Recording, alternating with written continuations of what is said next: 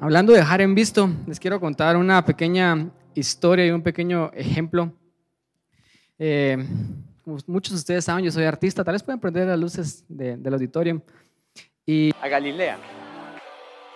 que trabaja conmigo, que esta persona trabaja en el estudio con nosotros y se encarga de atender a los clientes, se encarga de, de estar velando por el día al día, las cosas que pasan, ¿verdad?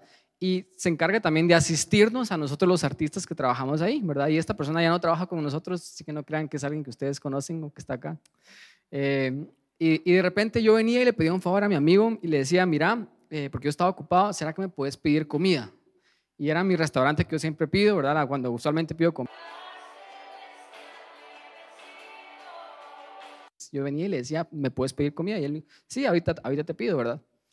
Yo seguía trabajando a, los 40 minutos yo empezaba a ver mi, reloj y yo decía, ya no vino la comida, ¿verdad?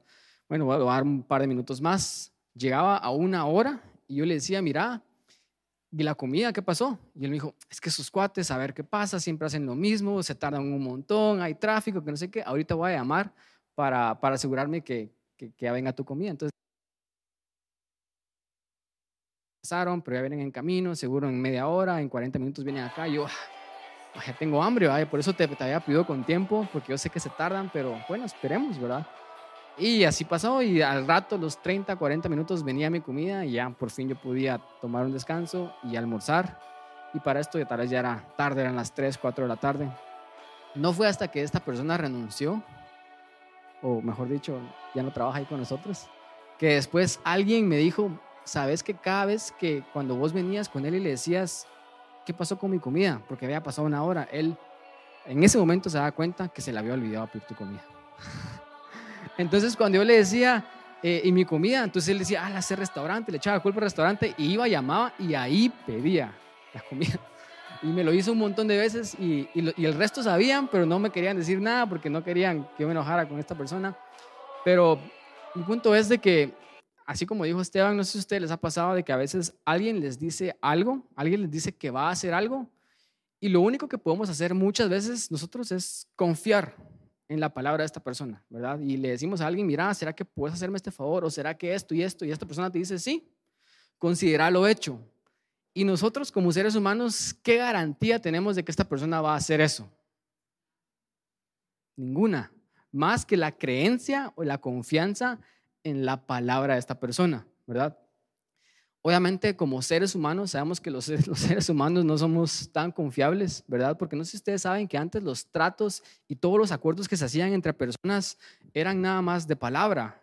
Eran personas que decían, hagamos negocios, está bien, hagamos negocios, se daban la mano y su palabra valía un montón, ¿verdad? Y, y ellos no rompían esa palabra, ese apretón de manos era sagrado y realmente podíamos confiar en la palabra de, la otra persona, pero obviamente como somos seres humanos que tenemos muchos errores, la palabra ya no vale mucho el día de hoy, ¿verdad? Si ustedes le dicen a alguien de hacer un negocio, ustedes realmente no están seguros, aunque ustedes hayan dicho, sí, hagamos negocios, ustedes no, están seguros si esos negocios van a pasar, ¿verdad?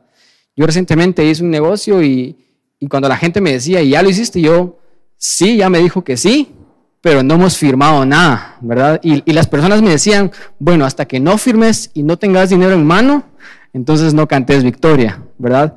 Y qué triste que eso tenga que ser así, ¿verdad? Obviamente es bueno para los abogados y bueno para hacer contratos, pero, pero no era así en un inicio, ¿verdad? O sea, antes la palabra valía un montón y, y podíamos confiar en la palabra de otra persona, probablemente porque las personas ya no valoran tanto la palabra, ahora necesitamos contratos, necesitamos abogados y, eso es lo que les quiero hablar el día de hoy. Eso es lo que contó Esteban en la historia que nosotros acabamos de leer o escuchar, que está en Juan 4 del, 30, del 43 al 54, y es esta ocasión donde Jesús dio una palabra y lo único que podía hacer esta persona era confiar en la palabra. Les quiero dar un poco de contexto lo que está pasando acá. Esto es Juan 4 y unos versículos antes Aquí Juan, perdón, aquí Jesús está en Galilea, él, él fue a, estas personas, los galileos, pero antes él había venido de predicar en Samaria. Y la Biblia dice que estuvo en Samaria dos días. Y en Samaria, no sé si ustedes han escuchado esta historia o han leído la Biblia, pero la Biblia dice que toda Samaria, o por lo menos muchos samaritanos, creyeron en Jesús por la palabra que él les dio. Y de hecho dicen que la, la, samaritana ella fue a las personas y les contó también la misma palabra y muchos creyeron por el testimonio de ella, por la palabra de ella, pero Juan no menciona que Jesús hubiera hecho muchos milagros en Samaria. O sea, los samaritanos creyeron en Jesús, muchos samaritanos creyeron por la palabra que Jesús dio. Pero en, contraposición y en contraste con, con Samaria, cuando Jesús fue a Galilea, la Biblia dice que las personas de Galilea no creían en la palabra de Jesús. Las personas de Galilea pedían ver pruebas y señales y milagros primero para creer en Jesús. ¿Por qué? porque Jesús había crecido en Galilea. Entonces las personas decían, este no puede ser el Mesías. Sí, vimos, vimos, conocemos a su mamá, conocemos a su papá, lo vimos crecer, vimos que era un carpintero. Este no puede ser el Mesías. Entonces le decían, ay Jesús, si sos quien decís que sos, danos milagros, danos señales, danos prodigios. Entonces ellos no creían en la palabra de Jesús. Jesús decía algo y ellos no creían en él, porque lo conocían, ¿verdad? Y, este dicho que, dijo Esteban, que, la, Biblia menciona, dice que el profeta no tiene no tiene honra en su propia tierra. Y tal vez muchos de ustedes no han experimentado, pero le pasó a Jesús. Los, los galileos no creyeron en Jesús porque lo habían visto crecer, ¿verdad? Entonces este concepto de que cuando somos muy familiares con alguien, le empezamos a perder respeto, ¿verdad? Esto pasa en las relaciones, ¿verdad? Mientras más tiempo nos hacemos familiares con una persona, menos honra damos a veces a esa persona. Y les ha pasado seguramente a ustedes. Yo creo que ustedes tal vez en su proceso, porque yo sé que yo creo que los humanos podemos cambiar. Tal vez ustedes se están volviendo en mejores personas y ustedes están tratando de buscar a Dios y ustedes están tratando de dejar de ser las personas que antes ustedes eran. Pero ¿quiénes son los que menos les creen en su proceso de cambio a ustedes? Las personas más cercanas a ustedes, ¿verdad? Y es muchas veces la persona que vive en tu casa, tu esposo, tu esposa, tu mamá, tu papá, las personas cercanas, esos amigos que te conocen, todas esas pequeñas y sucias cosas que has hecho a lo largo de toda tu vida, ¿verdad? Yo tengo, un grupo de amigos que hemos sido amigos casi por 20 años. Cada vez que me junto por ellos, con ellos, todos esos trapitos siempre salen a luz, ¿verdad? Y todas esas cosas, y es una forma de recordar los viejos tiempos, pero, pero hay mucha, cuando hay mucha familiaridad, también tiende a haber mucha falta de honra, ¿verdad? Y a veces hasta ni siquiera respetamos a la otra persona, ¿verdad? Y esto es lo que le pasaba a Jesús en este pueblo de Galilea. Las personas eran tan familiares con él que ya no creían en él y por eso le pedían pruebas de que él era quien él decía que era. Pero ahí, esto tal vez no es parte del mensaje, pero quiero decirles algo acá.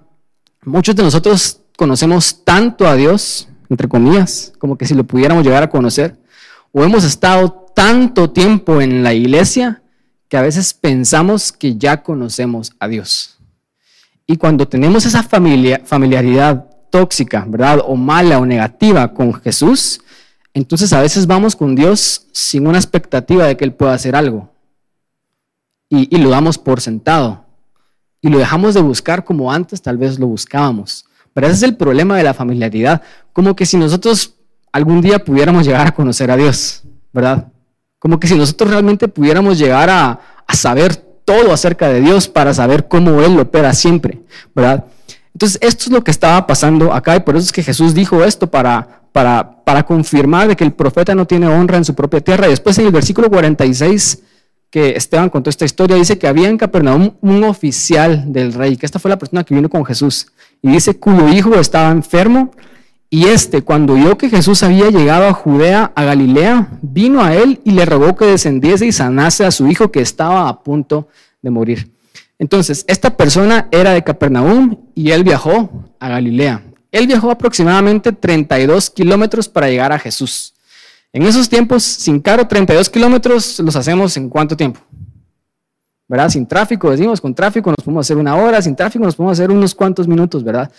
Pero en caballo, sin carreteras, ¿verdad? ¿Cuánto tiempo se puede haber hecho esta persona para llegar a Jesús? Probablemente varias horas, ¿verdad? Si, si, si él realmente iba, iba, iba a seguir. Entonces este hombre, la Biblia dice que era un oficial del rey, probablemente era un oficial de Herodes Antipas, ¿verdad? O sea, era, probablemente una persona, un ciudadano romano, era alguien que tenía mucha autoridad, tenía mucho rango, tenía poder y probablemente tenía dinero. Pero él tenía a su hijo enfermo, así que él acudió a Jesús. Entonces, cuando viene a Jesús, le dice, Jesús le rogó, dice esta palabra. Y la, Biblia, cada vez que menciona palabras, todas las palabras son importantes y dice que le rogó que descendiese. O sea, Jesús, vení conmigo, vamos a mi casa porque mi hijo está enfermo y está a punto morir. O sea, era un papá que estaba desesperado, ¿verdad?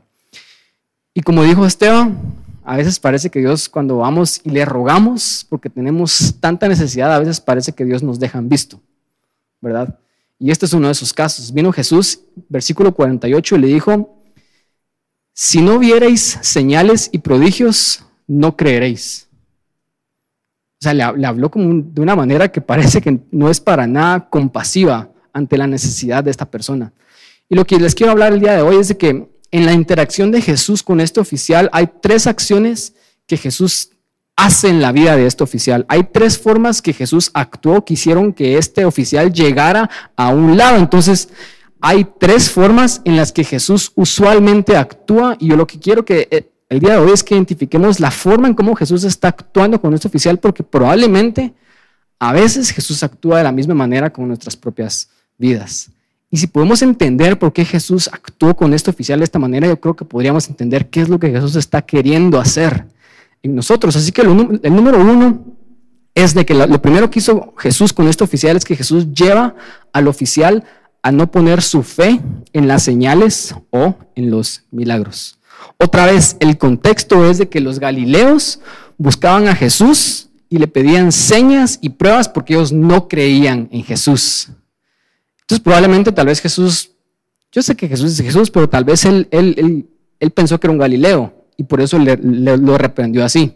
Por eso le habló así de duro, ¿verdad? Y, y la, la, mentalidad de los galileos era, veamos si eres hijo de Dios, entonces hace esto por mí. ¿Cuántos de nosotros alguna vez le hemos dicho a Dios esto en nuestras oraciones? Y le hemos dicho a Dios, Dios, si realmente existís, entonces hace esto por mí. Yo, soy culpable de esa oración muchísimas veces. En momentos de duda donde no puedes ver a Dios en tu vida, a veces nuestra oración es, Dios, si realmente sos quien decís que sos, entonces hace esto por mí. Pero ¿qué es eso? Es lo que la gente de Galilea estaba haciendo. Si realmente eres Jesús, entonces probalo. No es, creo en ti, creo que tú eres Jesús y creo que tú puedes hacer un milagro. Es solamente si miro el milagro, entonces creo en ti. No sé si ustedes se recuerdan de ese programa de ver para creer. Es eso, ¿verdad? Es si yo logro comprobar y tengo pruebas tangibles, milagros, señas, prodigios de que tú eres Dios, entonces voy a creer. Eso no es fe. Eso es completamente lo opuesto a fe, ¿verdad? La fe es creer primero para después ver. Y, y, eso es lo que los galileos estaban haciendo y eso es lo que muchas veces a veces nosotros estamos haciendo. Y por eso es que Jesús está probando a esta persona, le está diciendo y lo está llevando a no poner su fe en señales o prodigios. Y, es porque Jesús realmente no es fan de este tipo de personas. A Jesús no le gustan las personas que hacen este tipo de oraciones. Dios, si realmente sos quien tú decís que sos, entonces hace esto en mi vida y entonces voy a creer en ti, ¿verdad? Hebreos 11:6, esto no está en pantallas, pero dice que sin fe es imposible agradar a Dios. Esto es lo opuesto a fe, porque es necesario que el que se acerca a Dios crea que le hay. O sea, no vamos con Dios para que Dios pruebe que Él es Dios y después podamos creer en Él, sino vamos con Dios primero creyendo que Él es Dios, para después poder ver lo que Dios puede hacer en nuestras vidas. O sea, no sé si miran el enfoque que a veces tal vez parece tan confuso en nuestras mentes, pero realmente es tan opuesto a la forma en la que Dios quiere que nosotros operemos con respecto a Él, ¿verdad? Y por eso es que a Jesús no le gusta este tipo de personas y por eso es que Jesús está confrontando a esta persona y, y, a Jesús no le gusta este tipo de personas por dos razones. Número uno, es porque obviamente Jesús lo primero que Él quiere en nuestras vidas y con nosotros es una relación personal. Y si necesitamos fe para acercarnos a Dios, eso quiere decir que sin fe no podemos tener una relación con Dios. Y esto es cierto con todas las relaciones, o sea, se los, voy a explicar así. Necesitamos confianza en todas las relaciones si queremos tener una buena relación. Confianza es fe. Ustedes nunca le dicen a alguien con, con la persona que se van a casar y le dicen, me quiero casar con vos, pero necesito garantías de que no me vas a engañar, de que no me vas a dejar, de que me vas a tratar bien y que vamos a tener una buena vida y vamos a ser felices para siempre. Realmente me quiero casar contigo, pero necesito las garantías primero. O sea, todos entendemos de que esa relación no está destinada a triunfar, porque no podemos dar garantías de ese tipo de cosas, ¿verdad? Y de hecho, o sea, las relaciones es realmente entrar a la relación con confianza. Y, y, las mejores relaciones es cuando tenemos más confianza. O sea, esas relaciones donde dejo mi celular ahí y confío completamente en la otra persona. Esas son las mejores relaciones donde la otra persona, aunque el celular está ahí, ni siquiera tiene por qué ver el celular, porque confía en la otra persona. Esas, esas son las relaciones más cercanas, más estrechas. O sea, esta palabra confianza es fe en la otra persona. Entonces imagínense ustedes, obviamente, por qué a Dios no le gusta que vengamos a Él sin fe.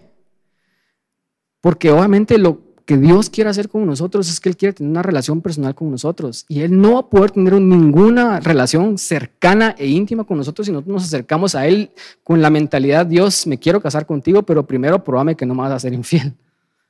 Primero garantízame de que tú sos quien decís que sos. O sea, no podemos nosotros realmente esperar tener una buena relación con Dios si no hay fe si no hay confianza en quién es Él. Entonces, obviamente, por eso es que Jesús no es fan de estas personas y por eso es que Jesús viene y, le habla tal vez de una manera tan tajante a este oficial, ¿verdad? Porque Él quiere tener una relación personal con nosotros, pero también Jesús no es fan de las señales, porque las señales y los prodigios y las pruebas que a veces nosotros les pedimos a Dios no nos cambian a nosotros. Un milagro puede cambiar tu situación externa, pero les prometo que un milagro no puede cambiar tu corazón. Yo lo he visto muchísimas veces y si no me creen, pregúntenle al pueblo de Israel. El pueblo de Israel vivió 40 años viendo señales, prodigios y milagros. Y ellos no le creyeron a Dios. Ellos nunca creyeron de que Dios los podía llevar a un nuevo nivel. Y, yo tengo el suficiente tiempo en la iglesia, porque soy hijo de pastor, de pastores, y he crecido toda mi vida en la iglesia para realmente decirles que yo he visto esto muchas veces en la iglesia también de personas que estaban pidiéndole ese milagro a Dios y Dios por favor sana a mi hijo, Dios por favor sana a mi mamá, Dios por favor hace esto conmigo, Dios por favor dame trabajo, Dios por favor provee esto, Dios esto, lo otro, pidiendo milagros, pidiendo prodigios, pidiendo, pidiendo señales. Y Dios siendo un Padre bueno, Él a veces lo da. Pero una y otra vez yo he visto esta tendencia de que las personas reciben el milagro, pero después igual se alejan de Dios. Porque las cosas, las señales externas, de hecho los milagros, lo único que cambian son las cosas externas, pero no pueden cambiar nuestro corazón. Pero la confianza, la fe, cuando hablamos acerca de esas cosas, esas cosas son internas.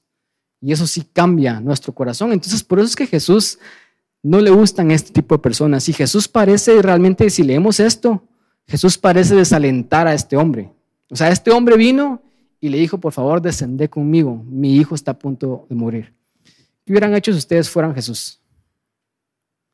Nosotros a veces pensamos, obviamente Jesús es una persona llena de compasión. Jesús vino a salvar y buscar lo que se había perdido. Jesús vino a morir por todos. Jesús tiene mucha compasión o no. Mateo 9 dice que Jesús miraba a las multitudes y tenía compasión de ellas porque eran como ovejas que no tienen pastor. Jesús tiene compasión, pero acá parece que Jesús no tiene mucha compasión. Porque esta persona está desesperada y le está diciendo, Jesús, venía a mi casa, mi hijo está a punto de morir y Jesús le dice algo que parece como bien duro y confrontante. ¿Verdad? Nosotros, estoy seguro que si fuéramos nosotros, nosotros iríamos, ah, sí, con mucho gusto, o sea, yo realmente te quiero ayudar, iríamos con esta persona, inmediatamente le diríamos, sí, ahí voy a estar. Inclusive nosotros haríamos eso, pero ¿por qué Jesús hizo esto? Porque Jesús está poniendo a prueba su fe. Jesús realmente está llevando, número uno, al oficial a no poner su fe en las señales o en los milagros, sino a poner su fe en la persona, en la única persona que puede hacer señales y milagros. O sea, nuestra fe no es porque hemos visto cosas sobrenaturales en nuestra vida, nuestra fe es porque creemos que Dios es el Hijo del Dios viviente y después vemos cosas sobrenaturales en nuestras vidas.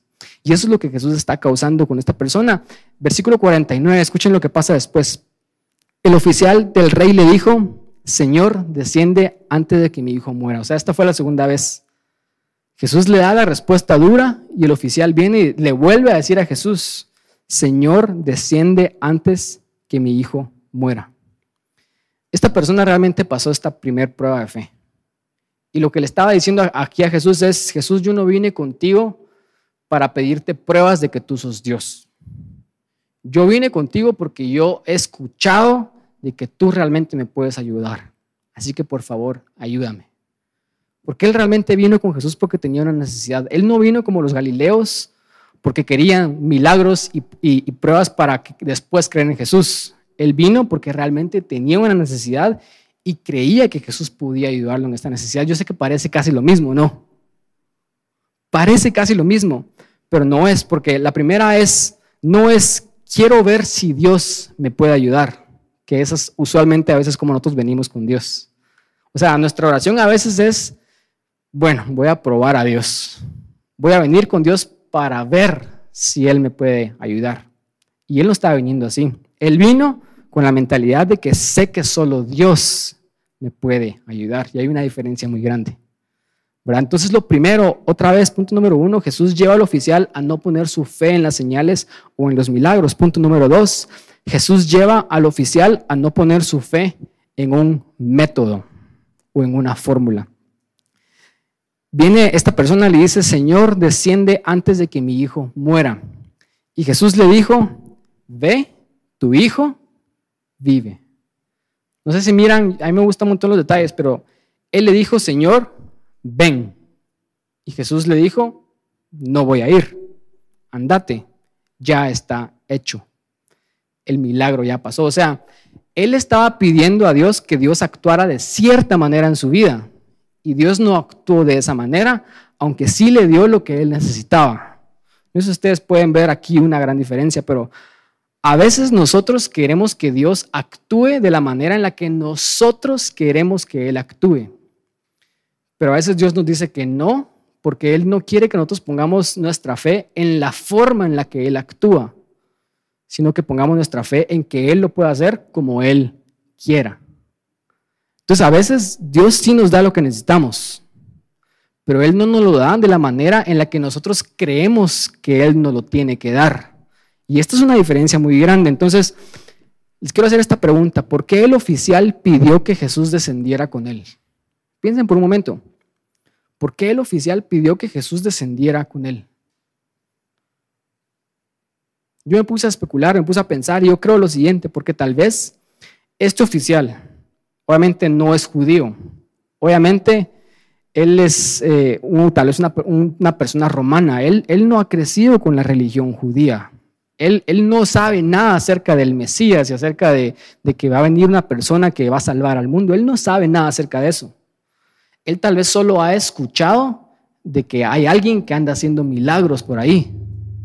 Y hay alguien que está haciendo cosas increíbles que, que muchos parecen decir que son reales. Entonces él tal vez solo ha escuchado y seamos honestos, si él es un oficial del rey, él seguramente no solamente tiene autoridad, sino tiene un montón de dinero, sí o sí. ¿Qué harían ustedes si ustedes tienen mucho dinero y ustedes son oficiales del gobierno y ustedes tienen un hijo que se les está muriendo?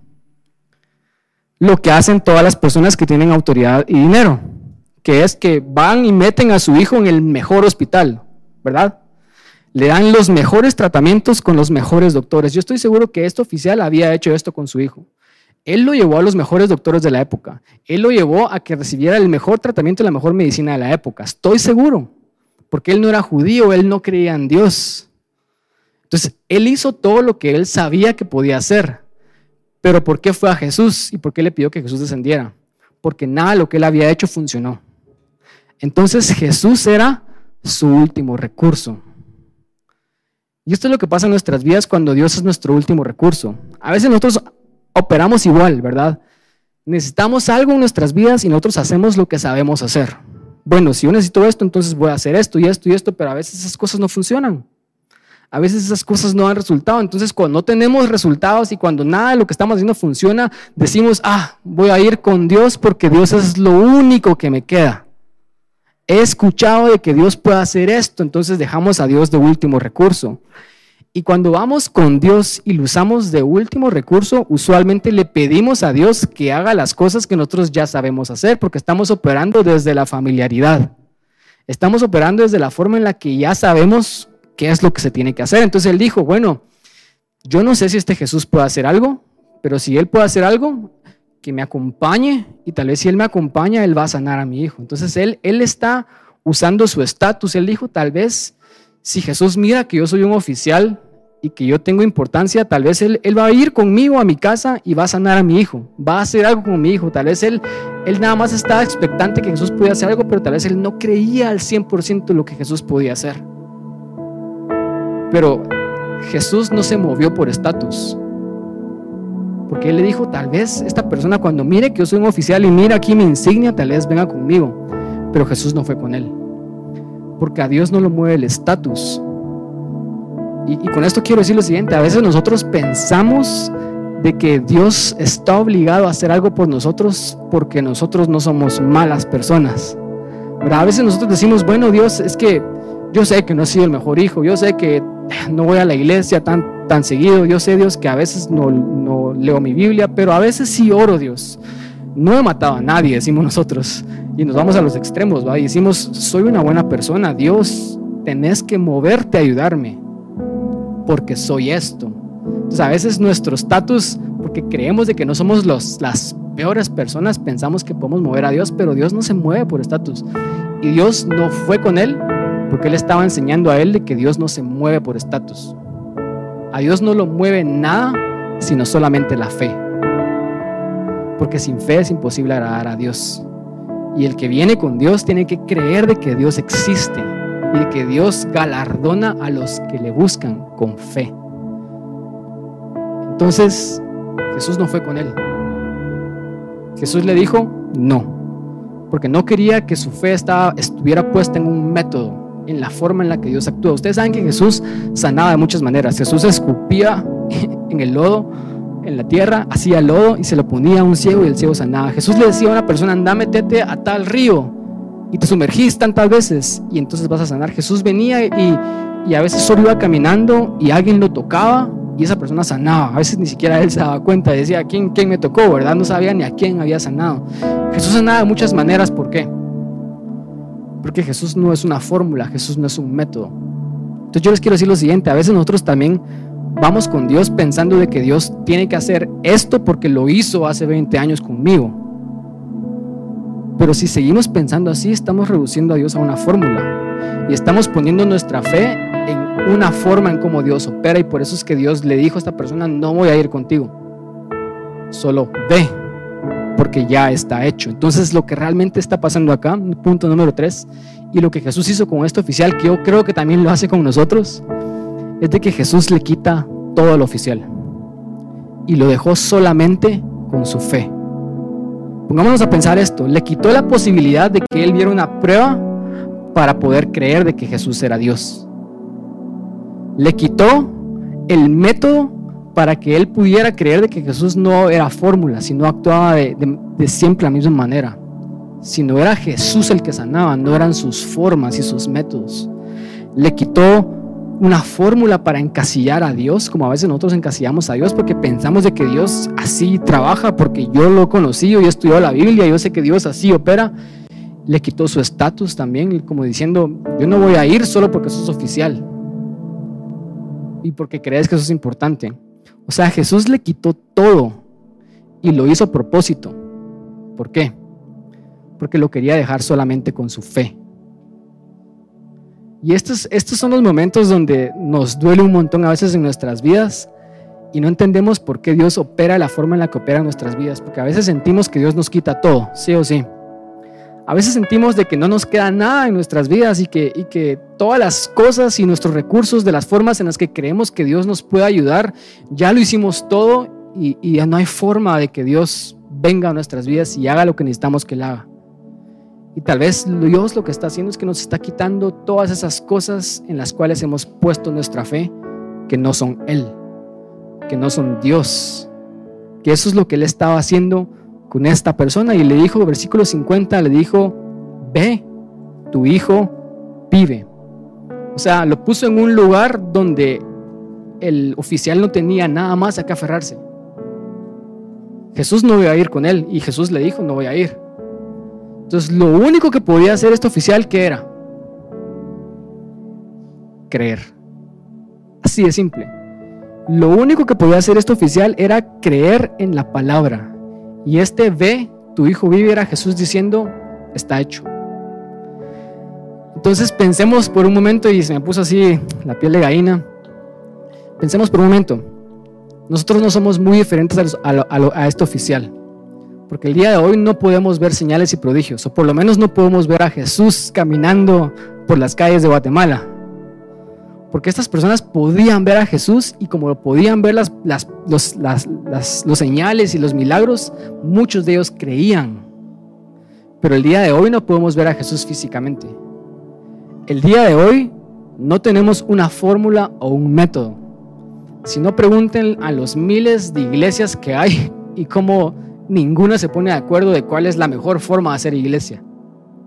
Porque no hay fórmula, no hay métodos. El día de hoy sabemos de que nuestro estatus no puede mover a Dios porque ni siquiera somos judíos nosotros, no somos gentiles guatemaltecos, nacidos en un país del tercer mundo. O sea, no tenemos ningún estatus como para venir y apelar a que Dios haga algo por nosotros. No tenemos nada. El día de hoy Jesús nos dejó también sin nada. Para que lo único que podamos creer que es, si tienen su Biblia, agarran su Biblia. Así como Dios le quitó todo esto oficial y lo dejó nada más con la palabra, así nos dejó Dios el día de hoy solamente con su palabra. Y lo único que podemos hacer y lo mejor que podemos hacer es solo creer la palabra. Y no sé si ustedes saben esto, pero Jesús es la palabra. Jesús es el verbo. Y cuando Él le dice, ve, tu hijo vive, ve, ya está hecho, Jesús hoy dos mil años después nos está diciendo a nosotros, el milagro que me estás pidiendo y que día y noche seguís intercediendo y seguís rogándome que yo haga, Jesús nos está diciendo, yo lo hice hace dos mil años, cuando yo vine y yo morí en esa cruz porque Él es la palabra que fue enviada y que se cumplió. Entonces, ¿cuál es la única respuesta que tenemos el día de hoy? Es creer la palabra. Es así de simple. Y yo sé que esto es simple, pero a la vez es difícil. ¿Verdad? Porque es difícil creer solo la palabra. Sería más fácil si pudiéramos ver a Jesús físicamente, sería más fácil si se abrieran las ventanas de los cielos y Jesús no sé, viéramos físicamente cómo Él está sentado en una nube y tuviéramos un éxtasis así sobrenatural, sería mucho más fácil si creyéramos de esa manera. Pero el día de hoy Jesús nos quitó todo y nos dejó solamente con la palabra y dijo, está hecho. Les voy a pedir que nos pongamos de pie, vamos a terminar. Quiero leer estos últimos versículos para ir terminando y quiero que entremos en un momento de adoración con Dios en donde le vamos a decir a Dios que queremos y vamos a creer lo que Él dice. Porque es, lo único que podemos hacer el día de hoy. Versículo 51 dice que cuando Él ya descendía, sus siervos salieron a recibirle y dieron nuevas diciendo, tu hijo vive. Entonces Él les preguntó a qué hora comenzaba a estar mejor y le dijeron, ayer a las 7 le dejó la fiebre. Juan escribió esta historia y ¿por qué Juan menciona estos detalles? porque estos detalles son importantes. Y saben lo que estos detalles nos dicen, es de que el hijo fue sano no solamente cuando Jesús dijo, ve, tu hijo vive, sino el hijo fue sano cuando el padre creyó la palabra. Entonces, ¿cuándo es cuando vamos a ver nosotros los milagros y las cosas que queremos ver en nuestras vidas? Cuando nosotros creamos la palabra, creamos de que ya está hecho porque Jesús ya lo hizo. Y después la historia termina con lo siguiente, dice, el padre entonces entendió que aquella era la hora en que Jesús le había dicho, tu hijo vive. Y creyó él con toda su casa. Saben que al final Jesús sanó al hijo de este oficial. Y así como nosotros, Jesús quiere hacer un milagro en tu vida. Estoy seguro, o sea, yo sé que muchos de acá tenemos necesidades, muchos de acá estamos pasando por cosas específicas y le estamos pidiendo a Dios algo. Y así como este hombre le estaba pidiendo a Dios que hiciera algo y lo hizo, Jesús puede hacer eso con nosotros. ¿Cuántos realmente lo creen? Pero para Jesús hacer el milagro en tu vida no es lo más importante. Porque Jesús pudo haber hecho el milagro de una manera más fácil sin haber pasado por tanto sufrimiento a este hombre. Pero ¿por qué Jesús actuó de esta manera y le puso todas estas pruebas en todo este camino? Porque no solamente iba a ser el milagro que iba a cambiar las cosas externas en su vida, sino el proceso de, quitarle todas esas cosas, lo que realmente hizo es que purificó su fe. Entonces quiero que escuchen lo siguiente. Los milagros cambian las cosas externas de tu situación.